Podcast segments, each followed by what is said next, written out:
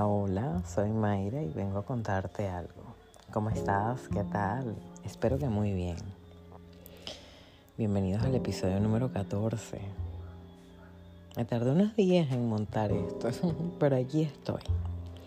Quiero comenzar diciéndote que si quieres ser libre, no te apropies de nada ni de nadie.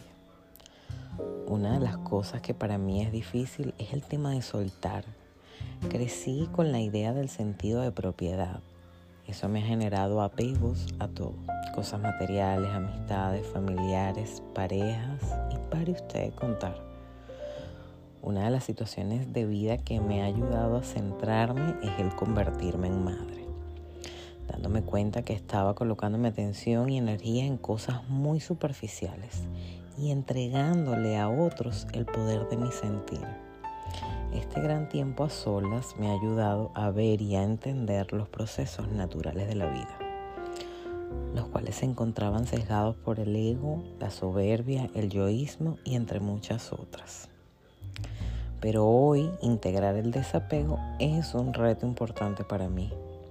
Hoy quiero decirles que no es fácil empezar un cambio, el trayecto puede ser duro y doloroso, porque ver y aceptar esa oscuridad que habitó y habita en nosotros no es un tema sencillo.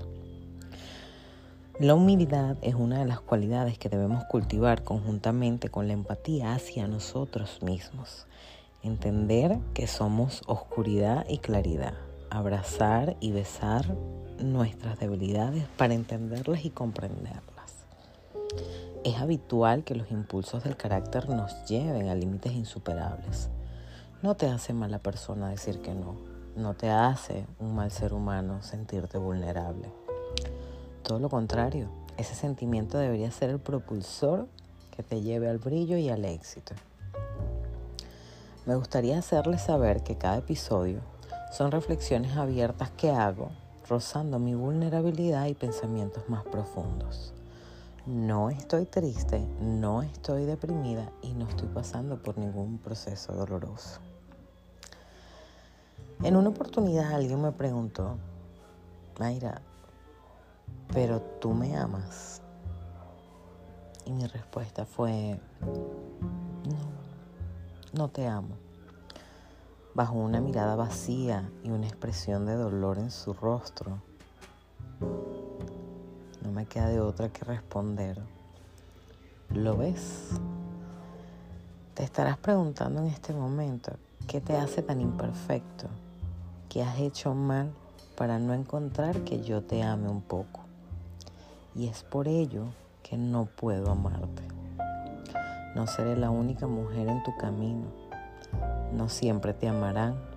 Habrán días en los cuales las personas estarán cansadas, enojadas con la vida, con la cabeza en las nubes y te lastimarán. Porque la gente es así, acaban con los sentimientos, a veces por descuido, incompresiones o conflictos con ellos mismos. Si no creas una coraza de amor propio y felicidad alrededor de tu corazón, las débiles flechas de las personas serán letales y, te acabar, y acabarán contigo. Por eso evitaría amarte, porque no puedes darme lo que no tienes. En ese punto sabía que estaba haciendo un daño terrible, pero con la seguridad que mis palabras serían de gran utilidad para un futuro. Yo les voy a decir una vaina y no es fácil decirle eso a alguien que, eh, que te atrae y te gusta. Yo, antes de decirlas, sabía que podían pasar tres cosas. Una se alejaría con un ego herido y adiós pues. La segunda insistiría hasta el punto que yo cediera. Y la tercera, la poco probable, a tiempo inmediato, era cultivar esa persona amor propio.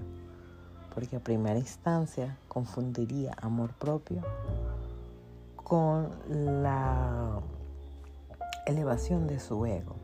Y eso no es amor propio. Adivinen qué pasó. Simplemente tomé la decisión de alejarme porque sabía que quien saldría más lastimada emocionalmente iba a ser yo. Entonces, ¿cuál es el aprendizaje?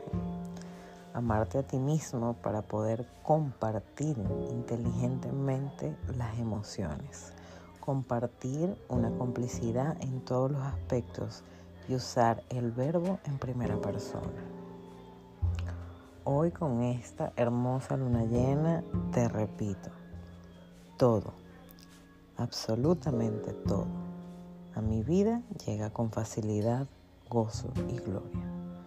Nuevamente, gracias, gracias, gracias por estar aquí. Te mando besos gordos y apretados. Feliz noche.